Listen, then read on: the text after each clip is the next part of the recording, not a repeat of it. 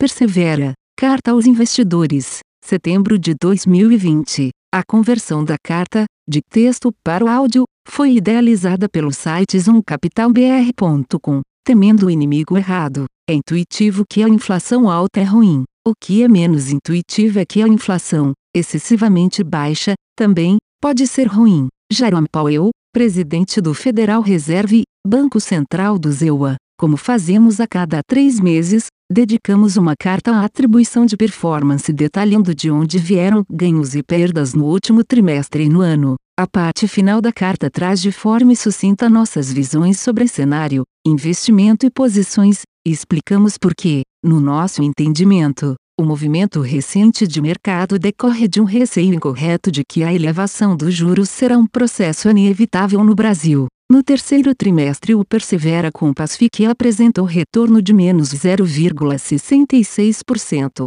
trazendo a rentabilidade no ano para mais 2,02%, contra mais 0,03% do IHFA, Índice de Hedge Funds Ambima. Não é necessário dizer que 2020 continuou se mostrando um ano de muitos desafios, um período em que o Ibovespa perdeu cerca de 18%, após visitar uma queda de mais de 40%. O dólar subiu quase 40% frente ao real e o IMAB2 perdeu 0,7%, tendo no pior momento flertado com uma queda de 10%. Desde o início em 31 de outubro de 2018, o fundo acumula um ganho de 13,1% contra 9,4% do CDI e 11,3% do IHFA. Nossas estratégias ao longo de 2020. A Persevera possui uma estrutura de investimentos que preza pela diversificação de estratégias em diversas dimensões. Assim, as decisões de investimento são tomadas pelos gestores de cada um dos livros de forma independente, e os mercados e estilos em que os livros especialistas atuam se compõem de forma balanceada para levar a essa diversificação, como explicitado no diagrama a seguir. Nas análises de desempenho que mostramos nas cartas trimestrais, apresentamos as estratégias e resultados de forma agregada, mas é importante lembrar que elas são resultantes dos processos de decisão individuais dos diversos livros, que, embora sejam influenciados pelas discussões da casa, são tomadas de forma autônoma por cada gestor, de forma a atingir um equilíbrio entre a estratégia geral e as visões individuais. Sob esse prisma agregado, nos dois primeiros meses do ano, mantivemos posições relevantes na paridade de risco da qual falamos em cartas anteriores, a combinação de uma posição comprada em ações locais, com posições aplicadas em juros locais e em treasuries. Essa estratégia permite capturar o prêmio de risco dos mercados, mas também se aproveita da diversificação entre a renda fixa e a renda variável, ou seja, da tendência de que as taxas de juros apresentem quedas quando os mercados de ações sofrem com aversão ao risco. Em especial, carregamos ao longo do tempo estratégias em opções de juros na parte curta da curva, que apresentavam um potencial de alavancagem em relação ao nosso cenário de que a Selic caria para baixo de 3% a, mas que tinham perdas limitadas caso estivéssemos errados. Em março e abril, o efeito diversificador das posições aplicadas em treasuries e principalmente na parte curta da curva local se mostrou fundamental. Apesar do comportamento ainda errático dos mercados de juros brasileiros, em especial na parte longa, a política monetária local teve que se adequar ao colapso da demanda causado pela pandemia e os juros de prazo mais curto apresentaram queda expressiva, o que trouxe grandes ganhos para o fundo. Aliado a isso, promovemos uma redução das exposições ao mercado de ações, uma vez que entendíamos naquele momento que o choque da pandemia de Covid-19 sobre uma economia já anêmica levaria a uma queda de resultados que não justificava mais os preços das empresas brasileiras. Além disso, entre janeiro e abril, mantivemos posições compradas em dólar contra o real, que também ajudaram a mitigar as perdas nesse período. A partir de maio, mudamos nossa posição na moeda brasileira, que havia se desvalorizado expressivamente tanto em relação ao dólar quanto em relação a outros países emergentes. Passamos então a uma posição comprada em real contra a moeda americana, que se mostrou positiva em maio, mas apresentou perdas no mês de junho. Do lado da bolsa, Mantivemos posições vendidas no mercado até o mês de junho, quando as notícias positivas da retomada global da atividade, combinadas com o enorme grau de estímulo provido pelos bancos centrais, nos levaram a sair dessas posições vendidas. Resultados da carteira no trimestre e no ano, em contraste ao ocorrido em 2019, os resultados deste ano foram determinados primordialmente pelos movimentos macroeconômicos decorrentes da epidemia de Covid-19. Ainda assim, a combinação de investimentos em juros curtos e renda variável se mostrou diversificadora, e permitiu que o fundo obtivesse excelentes retornos apesar da forte queda nos mercados. Dessa forma, embora no longo prazo a diversificação de estratégias nos deve trazer retornos nos diversos mercados, em momentos de crise aguda é esperado que a posição de renda fixa se destaque como a componente de edge da carteira. Foi exatamente isso que ocorreu em 2020. Como mostra o gráfico acima, o desempenho dos ativos em geral e das estratégias do fundo em particular foram de forma drástica e não usual dominados pelas variáveis macroeconômicas. Por isso, o resultado acabou vindo da nossa principal visão não consensual, de que os juros no Brasil viriam para a casa de 3% ou abaixo, como argumentamos nas cartas de dezembro de 2019, fevereiro de 2020 e março de 2020 extra. Assim, as posições em opções de juros foram o grande destaque positivo, agregando 789 bps ao desempenho do fundo. As estratégias direcionais em juros nominais agregaram outros 199 bps. As posições na curva real de juros foram prejudicadas pelos papéis mais longos, e detraíram 396 bps do desempenho. A renda fixa local trouxe, portanto, contribuição total de mais 766 bps. Adicionalmente, nossas posições em renda fixa internacional, basicamente aplicadas em juros americanos de 2 e 10 anos, agregaram outros 51 bps no período. Por fim, as posições compradas em dólar,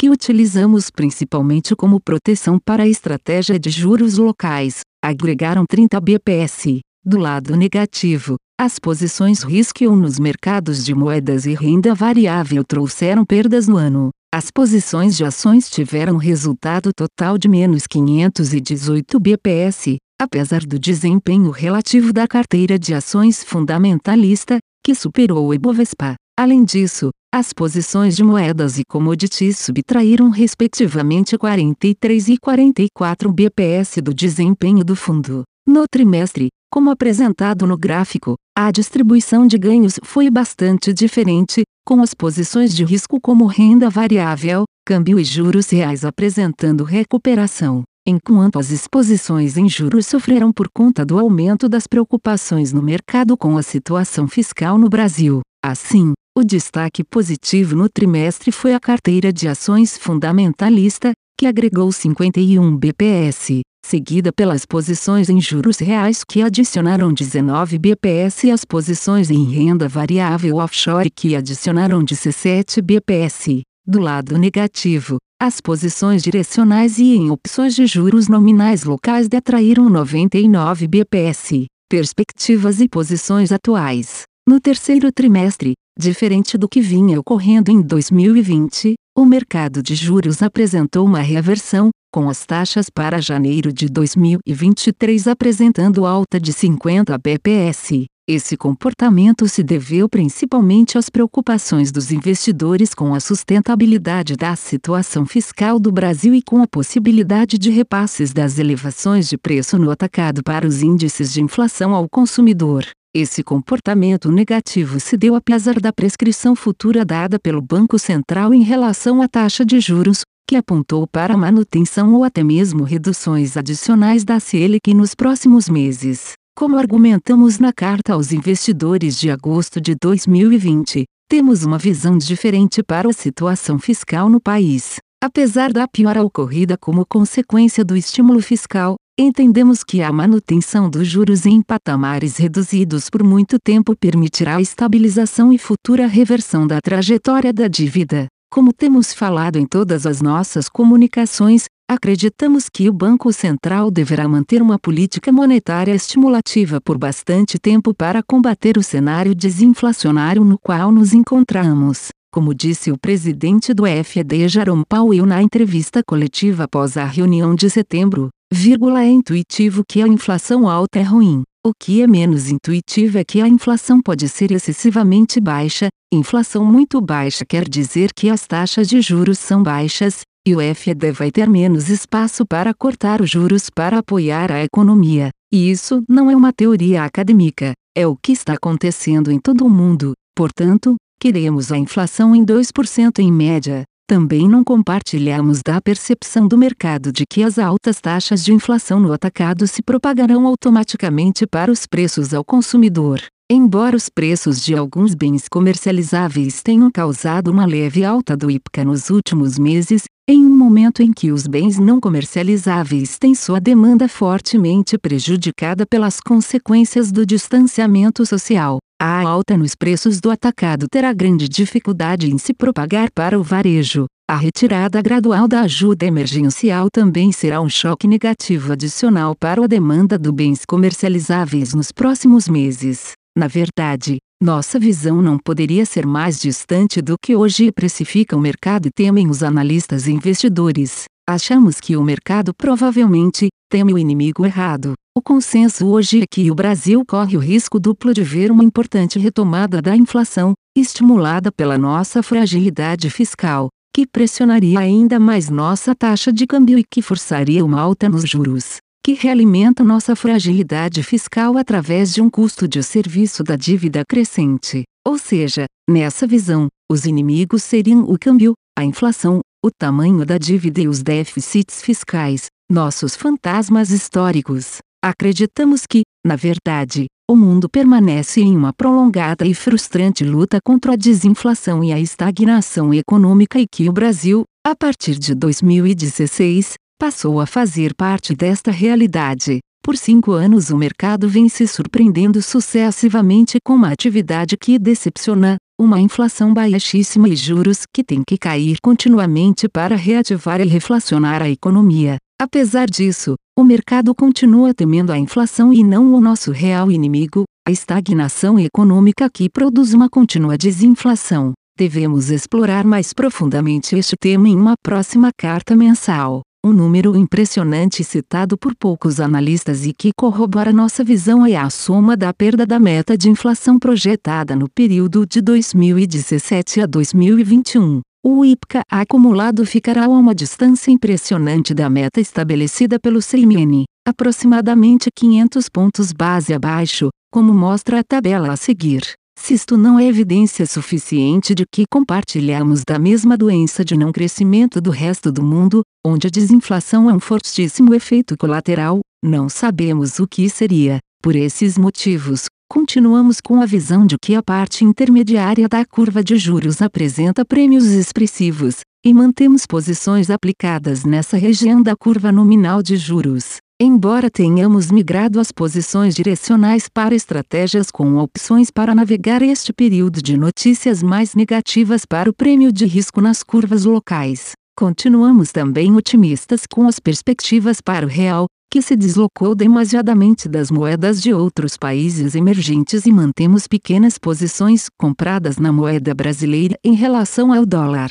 Para a renda variável, entendemos que os remédios praticados pelos bancos centrais globais estão surtindo efeito. Dessa forma, mantemos posições moderadas compradas em Ibovespa e S&P 500. No mercado internacional, Mantemos posições compradas em ETFs de títulos grau de investimento e alto rendimento, e posições relativas no mercado de renda fixa europeu, comprados em títulos italianos e vendidos em títulos da Alemanha. Detemos também uma posição vendida em euro contra dólar. Por fim, mantemos posições compradas em ouro e outros ativos assemelhados como diversificação das posições em bolsa da carteira. Num ambiente no qual as posições de hedge se mostram bastante caras, com taxas de juros internacionais em patamares reduzidos e volatilidades implícitas elevadas, A posição em ouro pode se mostrar uma proteção interessante no caso do recrudescimento das preocupações com atividade econômica.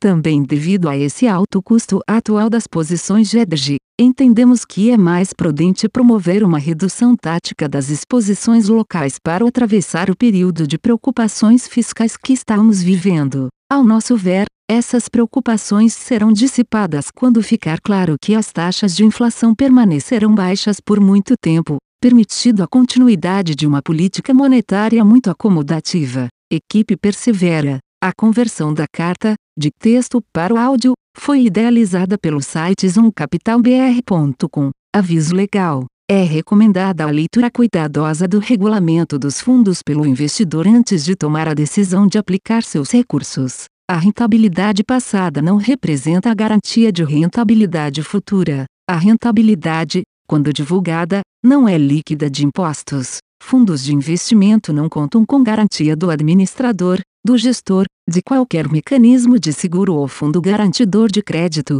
FGC. Para avaliação da performance de um fundo de investimento, é recomendável a análise de, no mínimo, 12 meses. A gestora não se responsabiliza por quaisquer decisões tomadas tendo como base os dados deste documento. As informações aqui contidas têm caráter meramente informativo e não constituem qualquer tipo de aconselhamento de investimentos ou oferta para a aquisição de valores mobiliários. Os investimentos em fundos de investimento e demais valores mobiliários apresentam riscos para o investidor. Os fundos de ações com renda variável podem estar expostos a significativa concentração em ativos de poucos emissores, com os riscos daí decorrentes.